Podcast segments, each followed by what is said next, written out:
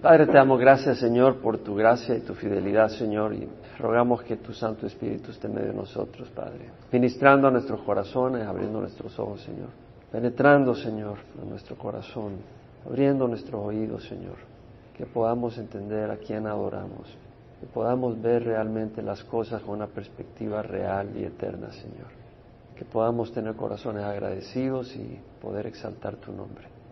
Sé glorificado, Señor Jesús quita toda carga, quita toda amargura, angustia, preocupación, Señor, que la podamos poner a tus pies y confiar en ti en nombre de Jesús. Amén. Bueno, seguimos en el estudio del libro de Salmos. Tenemos el Salmo 133, es un salmo breve. Cántico de ascenso gradual de David. Mirad cuán bueno y cuán agradable es que los hermanos habiten juntos en unidad. Es como el óleo precioso sobre la cabeza, el cual desciende sobre la barba, la barba de Aarón, que desciende hasta el borde de sus vestiduras. Es como el rocío de Hermón, que desciende sobre los montes de Sión, porque allí mandó Jehová la bendición, la vida para siempre. Vemos acá que este es otro cántico de ascenso gradual. Son 15 salmos, Salmo 120 al Salmo 135 llevan ese subtítulo, Cántico de Ascenso Gradual.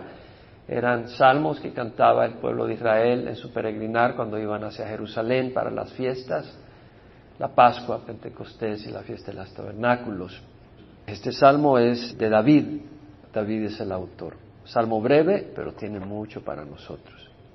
Mirad cuán bueno y cuán agradable es que los hermanos habiten juntos en unidad. La New American Standard dice armonía y luego en su margen dice literalmente unidad. Realmente unidad es literal. Prefiero usar unidad porque tiene un poco más de sentido. De hecho, la New International Version dice how good and pleasant it is when God's people live together in unity. O sea, que bueno y que placentero es cuando el pueblo de Dios, los hermanos, aquí se refiere al pueblo de Dios, live together in unity, y lo mismo la King James, la New King James y la New American Standard dicen dwell together in unity. Usa la palabra unity. Y ya voy a explicar un poco más porque prefiero usar la palabra unidad, porque de eso es clave este salmo. Vemos que este es el deseo de David, no solo el deseo, sino el gusto, el, placer de David cuando ve al pueblo unido. Dice, mirad cuán bueno y cuán agradable es que los hermanos habiten juntos en unidad. Pero más interesante es que 900 años después, la simiente de David, el Mesías, en su oración sacerdotal, clama al Padre por la unidad de su pueblo. Eh, no solo fue el deseo de Jesús, pero fue su petición, su ruego, su oración sacerdotal por nosotros. Es interesante, David habla de qué placentero, qué bueno y placentero, agradable es que los hermanos habiten juntos en unidad. Y esa es la petición del Señor Jesús. En Juan 17, versículo 20, Jesús orando dice, no ruego solo por estos, es decir, por los apóstoles que habían estado con él, sino también por los que han de creer en mí, por la palabra de ellos, para que todos sean uno. Esa es la oración de Jesús, es decir, la oración sacerdotal. Antes de ir a Getsemaní, donde iba a orar porque Dios le diera su voluntad y lo afirmara en lo que debía de hacer, acá está orando y estas son cosas claves, son las últimas cosas por las que Jesús está orando antes de ir a la cruz y dice, no ruego solo por esto, sino por los que han de creer en mí, por la palabra de Dios, para que todos sean uno, como tú, oh Padre, estás en mí yo en ti, que también ellos estén en nosotros, para que el mundo crea que tú me enviaste.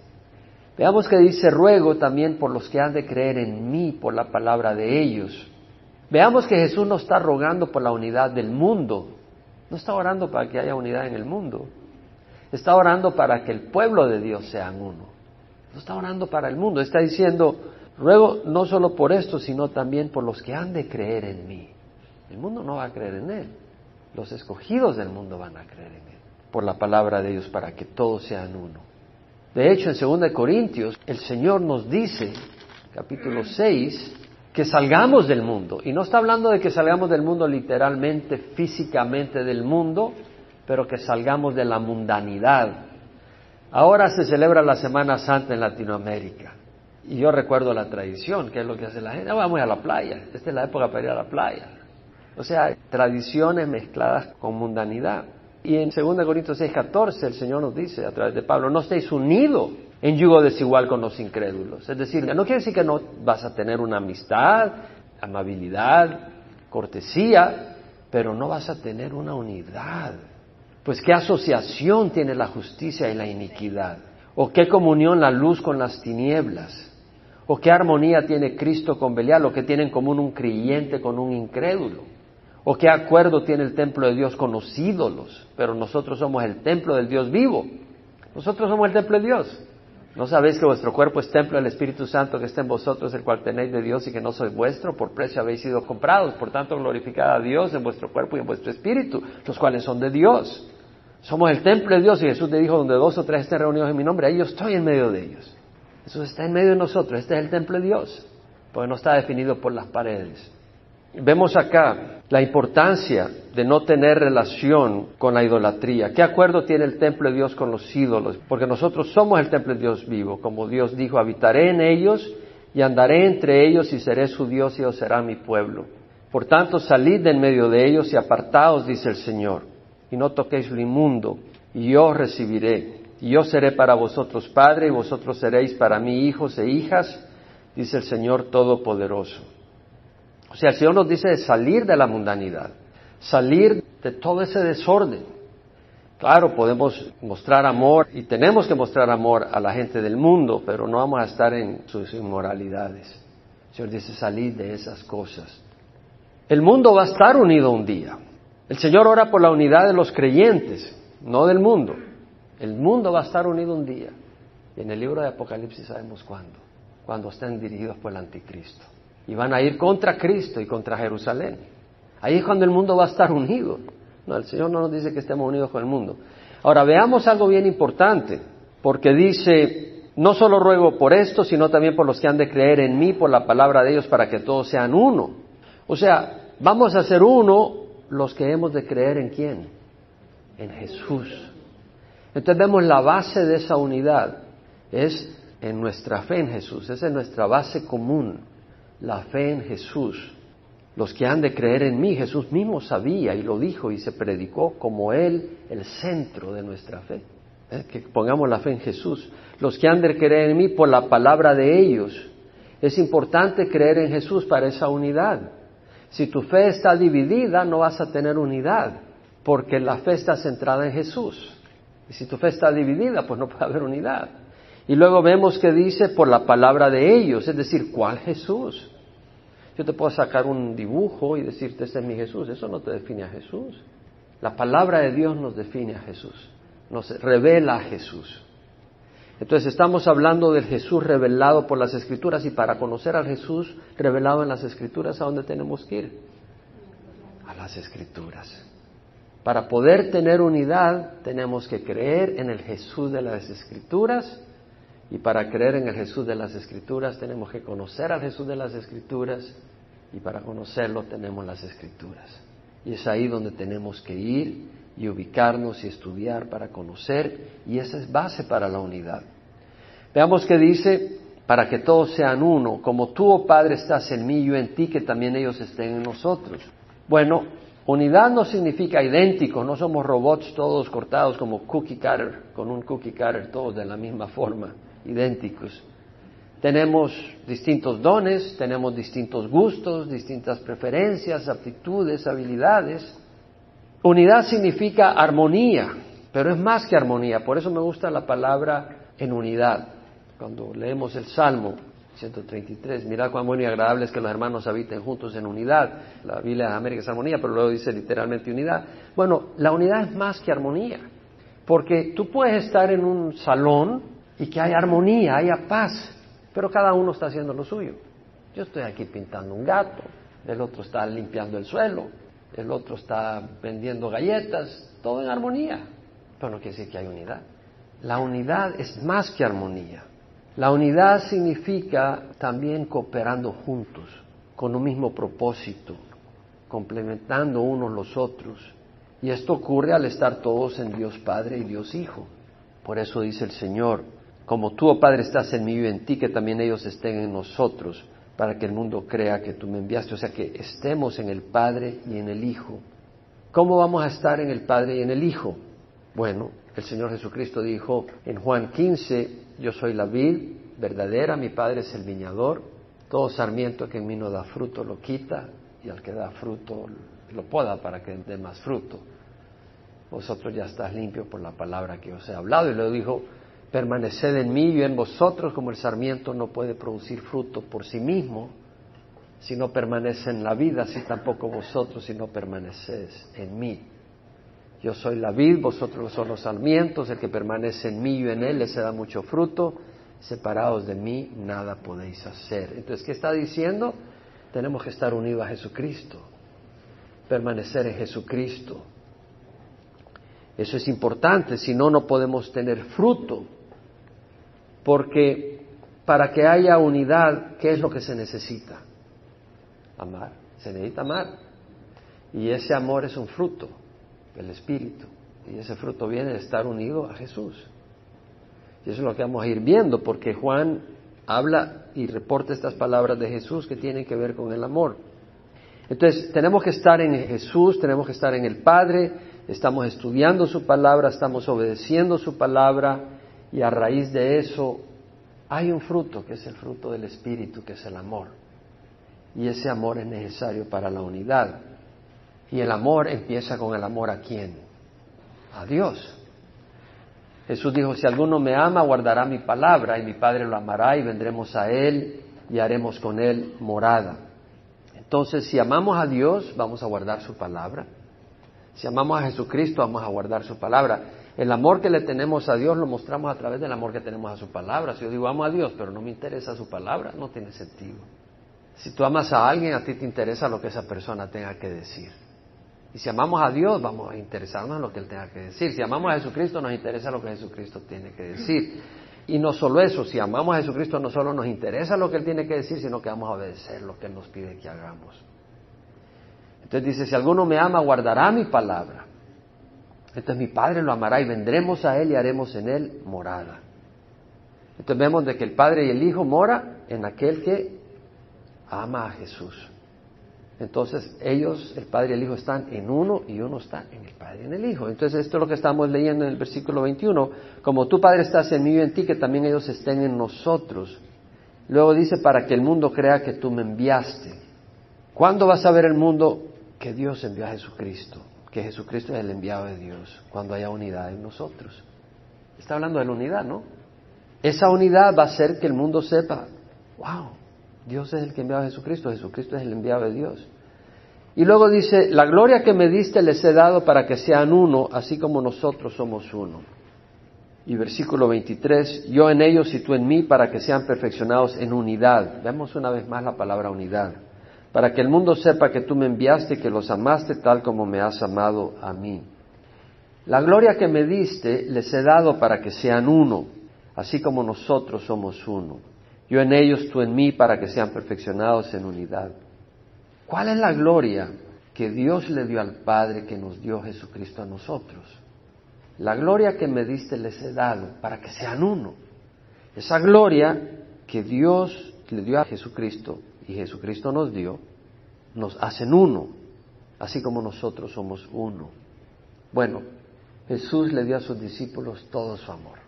Y ese amor es glorioso. Y ese amor nos revela el amor de quién? El amor del Padre. Con ese amor podemos conocer el amor del Padre, el amor de Dios. ¿Y qué provoca el amor de Dios? Que le amemos a Él. La ley no provoca que amemos a Dios. La ley nos asusta. La ley nos hace sentir culpables. Es el amor de Dios el que provoca que le amemos. Es lo que el Señor ha hecho. Y el amor de Dios es el que provoca que amemos a los hermanos. Es el amor de Dios que provoca que amemos a los hermanos. En Juan 13.1 leemos que antes de la fiesta de la Pascua, sabiendo Jesús que su hora había llegado para pasar de este mundo al Padre, habiendo amado a los suyos que estaban en el mundo, los amó hasta el fin. O sea, aquí está Jesús en la última cena. Y dice, sabiendo que su hora había llegado para pasar de este mundo al Padre, habiendo amado a los suyos, Jesús nos amó. Jesús amó a sus discípulos. Jesús anduvo con ellos por tres años. Le mostró ternura, le mostró amor, le mostró paciencia, pero luego dice que en la última cena los amó hasta el fin.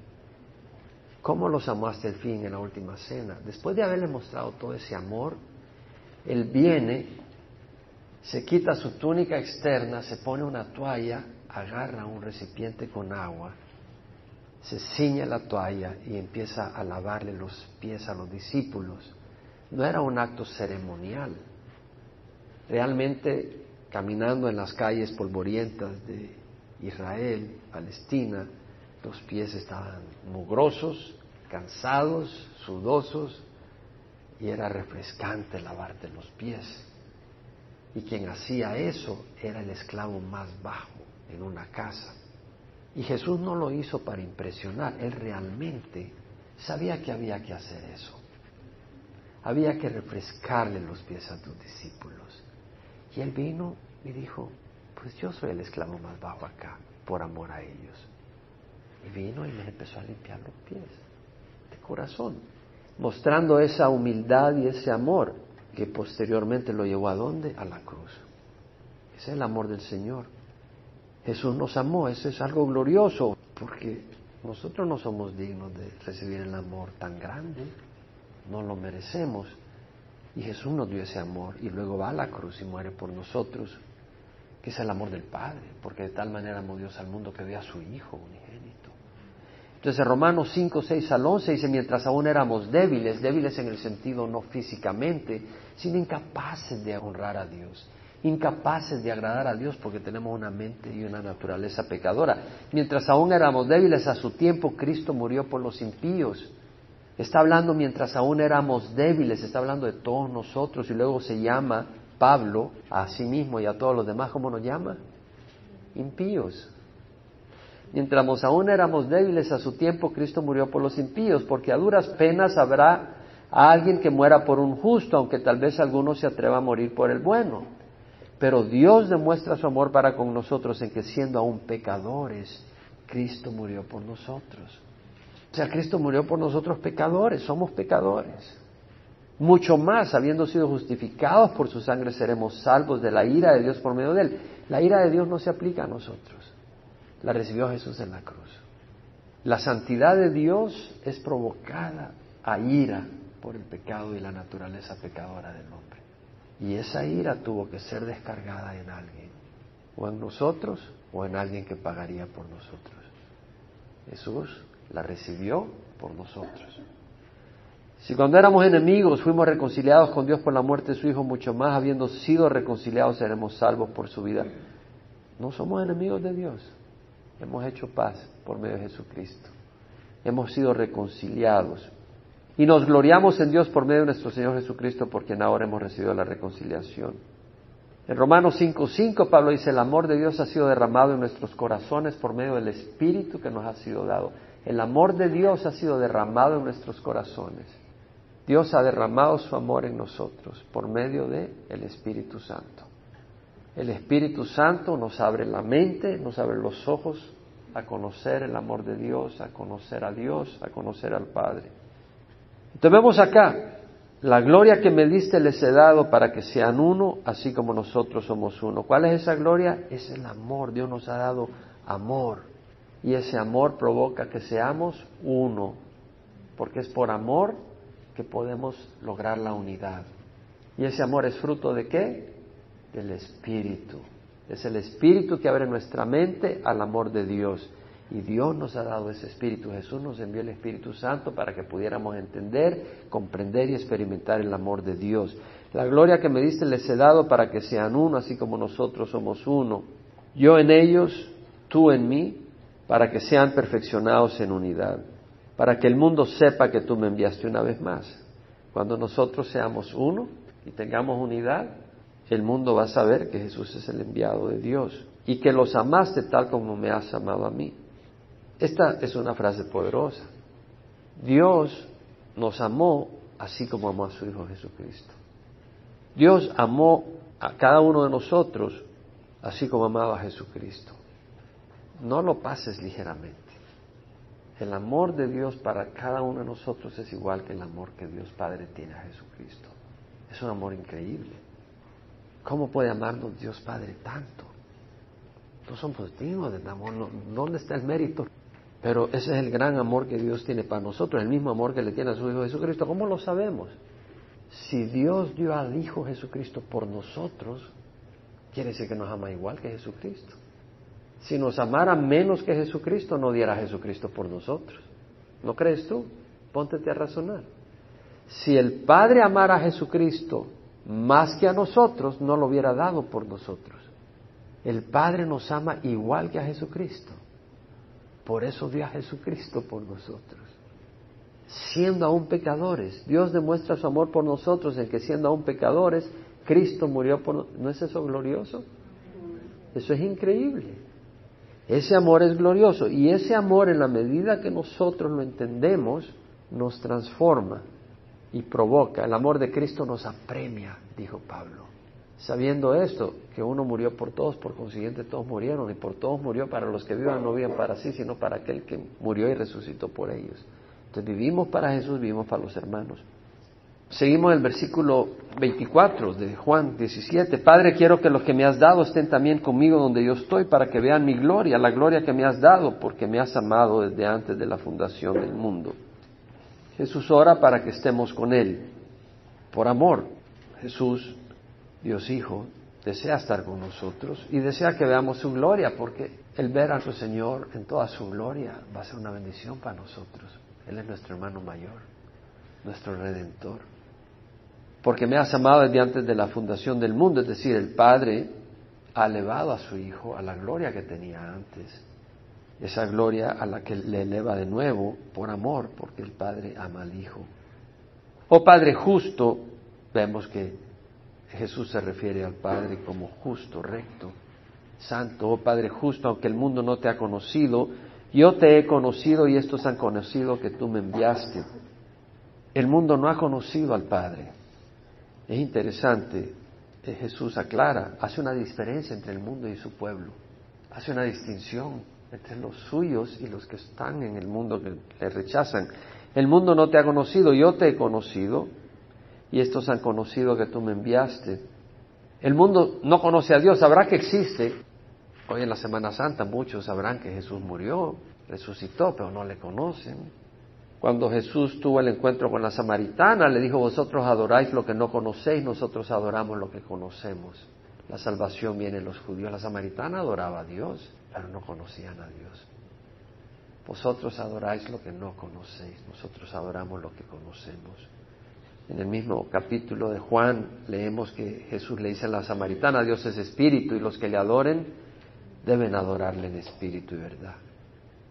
No es que es conveniente, es que hay que adorarle en espíritu y verdad. No puedes adorarle en espíritu y verdad si no conoces la verdad. No puedes adorarle en espíritu y verdad si no tienes el Espíritu Santo.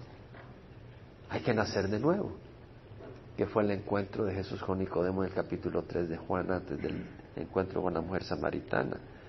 Lo dice, yo les he dado a conocer tu nombre y lo daré a conocer para que el amor con que me amaste esté en ellos y yo en ellos. Yo les he dado a conocer tu nombre. Jesús nos ha dado a conocer el nombre del Padre.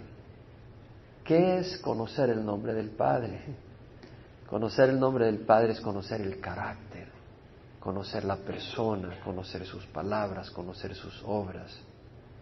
Yo les he dado a conocer tu nombre y lo daré a conocer para que el amor con que me amaste esté en ellos y yo en ellos. Es decir, al conocer al Padre, al conocer el carácter del Padre, el amor con que Dios amó a Jesucristo va a fluir a nosotros. ¿Nos damos cuenta? Yo les he dado a conocer tu nombre y lo daré a conocer para que el amor, ¿para qué? ¿Cuál es el propósito de dar a conocer el nombre del Padre? Para que el amor con que Dios amó al Hijo esté en nosotros y yo en ellos, Jesús en nosotros. ¿Cómo podemos conocer el nombre del Padre? ¿Cómo lo dio a conocer Jesús? Las obras del Padre, las palabras del Padre, ¿cómo las dio a conocer? Sus obras, sus palabras eran las del Padre. Las obras que hacía Jesús eran las obras que el Padre hacía a través de él. Las palabras que decía Jesús eran las palabras que el Padre ponía en sus labios. Por eso cuando Jesús le responde a Tomás, Tomás le dice, no sabemos a dónde vas, ¿cómo vamos a ver cuál es el camino? Jesús le dijo, yo soy el camino, la verdad y la vida. Nadie viene al Padre sino por mí.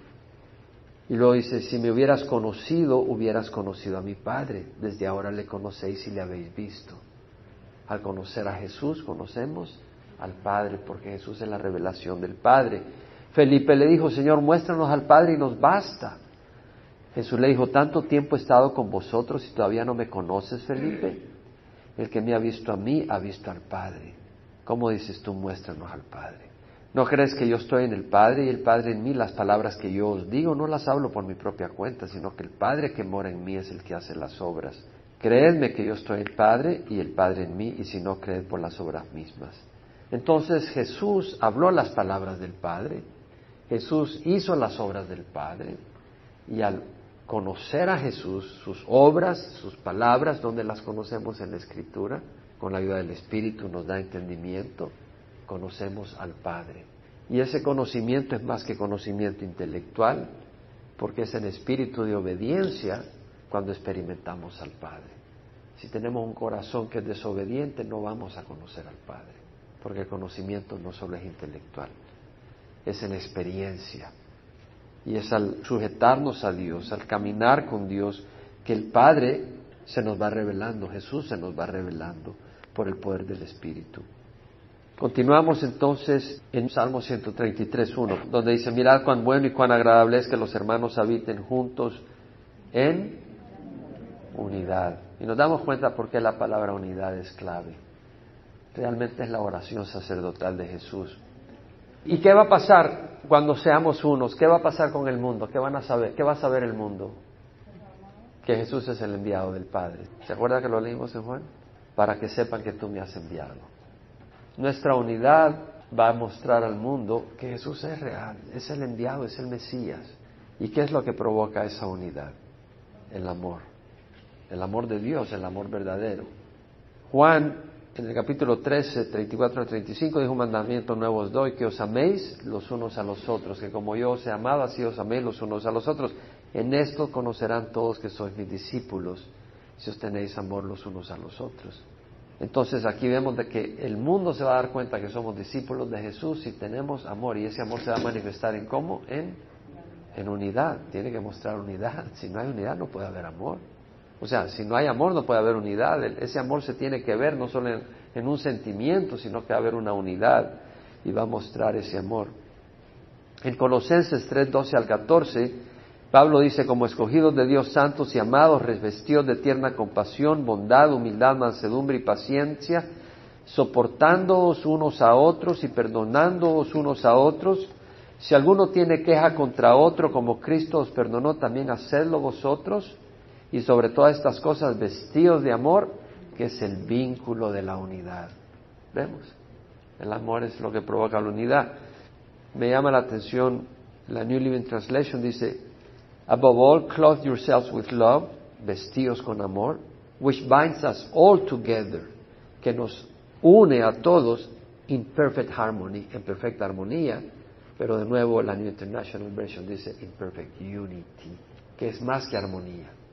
Es armonía, pero además cooperación, un mismo propósito. Uno, somos uno. Diversidad, pero unidos diversos pero unidos, como el arco iris, varios colores, pero juntos. En Hechos 2.46 leemos que en la iglesia naciente, día tras día continuaban unánimes en el templo y partiendo el pan en los hogares, comían juntos con alegría y sencillez de corazón. Entonces vemos que continuaban unánimes, continuaban juntos, había esa unidad en Romanos 12, 16, Pablo dice, tened el mismo sentir unos con otros. ¿Quiere decir que van a tener el mismo gusto? No, pero el mismo sentir quiere decir que sabemos qué es importante y ponemos las prioridades en su lugar y juntos complementamos y juntos nos relacionamos con un mismo propósito, tener el mismo sentir. No seáis altivos en vuestro pensar, sino condescendiendo con los humildes. No seáis sabios en vuestra propia opinión. En Romanos 15, 5 dice, Que el Dios de la paciencia y del consuelo os conceda tener el mismo sentir. ¿Cómo podemos tener el mismo sentir? Es un acto sobrenatural. Ese no es un acto natural. La naturaleza humana es conflictiva. Para poder tener un mismo sentir necesitamos la ayuda de Dios. Tener el mismo sentir los unos para con los otros conforme a Cristo Jesús, es decir, un mismo sentir en Cristo. Porque tú puedes tener el mismo sentir, vámonos a parrandear. Y vas a tener el mismo sentir, pero no estamos hablando de ese mismo sentir en eso, sino el mismo sentir en Cristo Jesús. Primera de Corintios 1.10 dice, os ruego hermanos por el nombre de nuestro Señor Jesucristo que todos os pongáis de acuerdo y que no hayan divisiones entre vosotros. O sea, nos ponemos de acuerdo. No, vamos a pintar blanco. No, no quiero pintar azul. Vamos a pintar verde. No, ¿cómo hacemos? Nos ponemos de acuerdo. Que estéis enteramente unidos en un mismo sentir y en un mismo parecer. Primera de Pedro 3.8. En conclusión, sean todos de un mismo sentir. Compasivos, fraternales, misericordiosos y de espíritu humilde. No somos idénticos, pero cada uno tiene un don o dones ministerio o ministerios específicos, gustos peculiares, experiencias personales, trasfondos únicos, todo eso enriquece el cuerpo de Cristo, pero necesitamos amor para poder trabajar unidos a pesar de la diversidad. La diversidad enriquece, pero la diversidad puede dividirnos, ¿verdad? Si nos dejamos confundir. Si vamos a 1 Corintios capítulo 12, vemos que somos un cuerpo y un cuerpo tiene distintos miembros Primera de Corintios 12:4 dice, hay diversidad de dones, pero el Espíritu es el mismo. Tenemos distintos dones. Tal vez uno tiene don de discernimiento de espíritu, tal vez otro tiene don de enseñanza, tal vez tiene otro don de servicio, otro tal vez el don de lenguas, distintos dones. Pero es el mismo espíritu, dice. Es un mismo espíritu. Hay diversidad de ministerios, de servicios, tal vez tú sirves aquí, tú sirves allá, tal vez te sirve trayendo las cosas los domingos, el otro con el sonido, tal vez otro preparando estudios, tal vez otro cocinando, ministrando. Diversidad de ministerios, pero el Señor es el mismo, el mismo Señor. Diversidad de operaciones, el efecto de un ministerio, de un don puede ser distinto en una persona, en otra, pero es el mismo Dios. A cada uno se da la manifestación del Espíritu para el bien común. Entonces hay una diversidad, es una variedad de personas con distintos dones, pero tienen un mismo propósito, el bien de la congregación. Este es el propósito, el bien de la iglesia. Y Pablo dice, a uno le ha dado palabra de sabiduría, a otro palabra de conocimiento, a otro dones de sanidad. Todo lo hace el mismo espíritu, según la voluntad de Él pero es un cuerpo enriquecido, pero es un cuerpo con distintos miembros. Pablo dice en versículo 12, así como el cuerpo es uno y tiene muchos miembros, pero todos los miembros del cuerpo, aunque son muchos, constituyen un solo cuerpo, así también es Cristo. Es decir, hemos sido bautizados en un solo cuerpo, por un mismo Espíritu. El Espíritu Santo nos bautiza en el cuerpo de Cristo. Ya seas esclavo, libre, a todos se nos debe beber el mismo Espíritu. El cuerpo no es un solo miembro, sino muchos. Si el pie dijera yo no soy mano, no soy parte del cuerpo, no por eso deja de ser parte del cuerpo. Imagínate, yo no soy mano, así que yo no, no pertenezco, sería absurdo. Cada uno es parte del cuerpo. Y por eso dice la palabra en Hebreos, no dejes de congregarnos, como algunos tienen por costumbre. ¿Por qué? Porque somos parte de un cuerpo. Tú no puedes vivir la vida cristiana en tu casa. Tienes que ser parte de una comunidad de creyentes. Tú no puedes decir, ok, yo vivo mi cristianismo, yo escucho que hay web en la radio ya. Eso no, yo escucho Radio Nueva Vida. No, el cristianismo se vive en la comunidad de creyentes y no solo aquí cuando nos reunimos, sino aún después. Nos llamamos, nos visitamos, nos invitamos a comer, nos animamos unos a otros, nos relacionamos, somos un cuerpo. Dios ha colocado a cada uno de los miembros en el cuerpo según le agradó. Es Dios quien nos Dios te ha llamado acá, es Dios quien te ha puesto. Déjate usar por el Señor. Y deja que otros te bendigan. Porque la mano bendice al pie. Tienes el pie ahí golpeado, va y lo, lo, sobas, le pones medicina. El pie bendice al cuerpo. Tienes que ir donde el médico. Los ojos no te llevan donde el médico. El pie te lleva. ¿Tienes hambre? Pues la rodilla no te ayuda. Es la mano la que agarra el alimento y lo pone en la boca. ¿No? Y trabajamos unidos, es decir, agarras el tenedor y dice, no, yo no lo quiero meter en la boca. A la, a la, barriga, porque a mí me da la gana. No, o sea, te lo pones en la boca porque quieres ayudar a todo el cuerpo. Es decir, cada miembro está trabajando en función del, del cuerpo. Y los ojos, pues ahí están mirando que, que la mano vaya a la boca. Que no te equivoques. O sea, que también cuando agarres pedazo de carne, no agarres otra cosa. Sí, que agarres lo que es correspondiente. Es decir, todo trabaja en armonía. Y dice que en el cuerpo, versículo 25, 1 Corintios 12, no haya división, sino que los miembros tengan el mismo cuidado unos por otros. Vemos la importancia del Salmo 133.1. O sea, es más allá que decir qué bonito. Es la petición de Jesús que vivamos en armonía, pero no solo en armonía, en unidad. Armonía no quiere decir ausencia de conflicto nomás. Unidad no quiere decir solo ausencia de conflicto. Pero ya digo, aquí podemos haber 50 personas, yo estoy pintando ahí, el otro lustrándose los zapatos. No hay conflicto, no hay unidad. ¿Tú cómo te llamas? A ver cómo llamo. ¿Y tú qué haces? ¿Qué te importa? Mientras no me moleste, yo no te molesto. Es una unidad. Tal vez no hay pleito, pero no hay unidad. Debe de haber unidad. Servimos a un mismo Señor. Y luego dice, es como el óleo precioso sobre la cabeza, el cual desciende sobre la barba, la barba de Aarón. Hay que entender que en el Antiguo Testamento había el óleo, que era aceite de olivo, mezclado con especias finas, de acuerdo a la fórmula que Dios le dio a Moisés. Y ese óleo se derramaba sobre Aarón, sobre la cabeza, sobre el sumo sacerdote, cuando se investía como sumo sacerdote del pueblo. Y se derramaba sobre la cabeza, se derramaba sobre la barba. Y ese óleo hablaba de honra. Se le estaba honrando como el sumo sacerdote del pueblo. Hablaba de la gloria de un sacerdote que venía a la presencia de Dios al lugar santísimo una vez al año y venían al lugar santo a presentar incienso todos los días. Y hablaba del Espíritu Santo porque el aceite representaba el Espíritu Santo y todavía lo representa. Entonces es como ese óleo aromático que también representaba honra, representaba ministerio, representaba el Espíritu Santo. Y la unidad es honrosa. ¿No creen usted? Le da honra al Señor. Nos honra a nosotros. Mira esa congregación unida. Es honrosa. Mira esa congregación unida, es gloriosa. Hay una gloria en una congregación unida, ¿no creen ustedes? Es glorioso que una congregación sea unida, donde hay gente de distintos caracteres, distintos trasfondos y hay unidad. Eso es glorioso. Y eso lo único que puede hacerlo solo es el Espíritu Santo. El aceite representa el Espíritu Santo.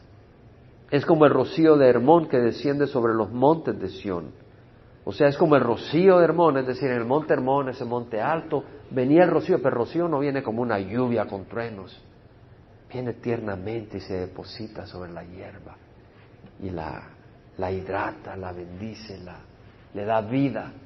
Y lo mismo en los montes que rodeaban Jerusalén. Ese rocío se posa y bendice la hierba del campo y le da vida. Porque ahí mandó el Señor la bendición, la vida para siempre. Bueno, qué interesante, porque ahí en Jerusalén el Señor mandó una bendición, como el rocío mandó la vida. ¿Quién mandó? A Jesús que murió en la cruz para darnos vida. Y si Jesús en la cruz nos dio vida, y nosotros vamos a la cruz, vamos a tener qué? Unidad, vida y unidad. Realmente este es un salmo corto, pero nos tomamos un rato ahí elaborando. Me hubiera gustado tomar un tiempo orando, porque la oración es importante para la unidad. Pero es un salmo bien importante para nosotros como congregación, bien importante. ¿Por qué? Porque somos personas de distintos trasfondos, con problemas, con situaciones, con retos, con luchas, con emociones, con historia. Pero el Señor quiere que vivamos en unidad. No que vivamos cada quien por su cuenta, pero estemos unidos, sirviendo juntos, adorando juntos, soportándonos unos a otros, amándonos unos a otros. Es una palabra activa amándonos unos a otros, no es evitándonos unos a otros. No dice comiéndonos unos a otros. Dice amándonos unos a otros, orando unos por otros, con un mismo propósito.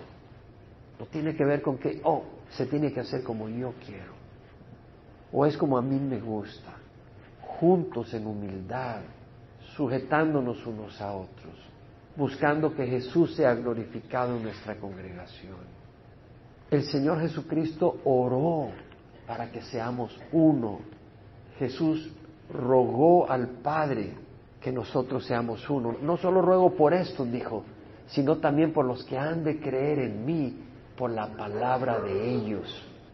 Nosotros tenemos la palabra de Dios para conocer a Cristo y al creer en Él poder ser unos. ¿Cómo? Unidos a Dios y Dios en nosotros. ¿Cómo va a estar Dios en nosotros? Si amamos a Jesús y cumplimos su mandamiento. ¿Y cuál es su mandamiento que nos dejó? Que no amemos unos a otros como Él nos ha amado. Al amarnos unos a otros, al cumplir ese mandamiento, Jesús habita en nosotros y el Padre habita en nosotros. Si alguno me ama, guardará mi palabra y mi Padre le amará y vendremos a Él y haremos con Él morada. Y va a haber unidad entre nosotros. Entonces, vamos a aplicarlo en nuestras vidas. Si hay un espíritu divisivo en tu corazón, si hay un espíritu conflictivo en tu corazón, pídele a Dios perdón. Y pídele al Señor que te ayude a tener un espíritu de unidad. El Señor dice que no tengamos un espíritu divisivo, sino que seamos del mismo sentir y tengamos cuidado. Cuidado de que no estemos murmurando contra nuestros hermanos. ¿Cómo puede haber esas cosas en nosotros como una familia? En el mundo se dispara la gente, ¿cómo nos vamos a estar disparando nosotros acá? Necesitamos ayudarnos, tolerarnos, aguantarnos. Eso va a honrar a Jesucristo. Examina tu corazón, examinemos nuestro corazón. ¿Es un espíritu de armonía? ¿Es un espíritu de conflicto? Suelta las armas, ponlas al suelo y caminemos con un espíritu humilde, de unidad y armonía. Padre, te rogamos que nos ayudes a caminar en humildad y en unidad, Señor. Tu palabra es clara, Señor. Señor Jesucristo, tú le pediste al Padre por unidad. Padre, que como tú y yo somos uno, ellos sean uno. Señor, que seamos uno. Si Jesús oró por nosotros, que seamos uno, nosotros hacemos bien en pedirte, Señor, que nos ayude a ser uno. Para que el mundo sepa que tú enviaste a Jesús. Para que el mundo sepa que somos tus discípulos, Señor. Quita todo espíritu de división, todo espíritu de conflicto, todo espíritu de queja, de rechazo, y que vengamos sanamente, Señor, como una familia sana, gozosa, armoniosa y unida, Señor, para adorarte y glorificarte en nombre de Jesús. Amén y amén.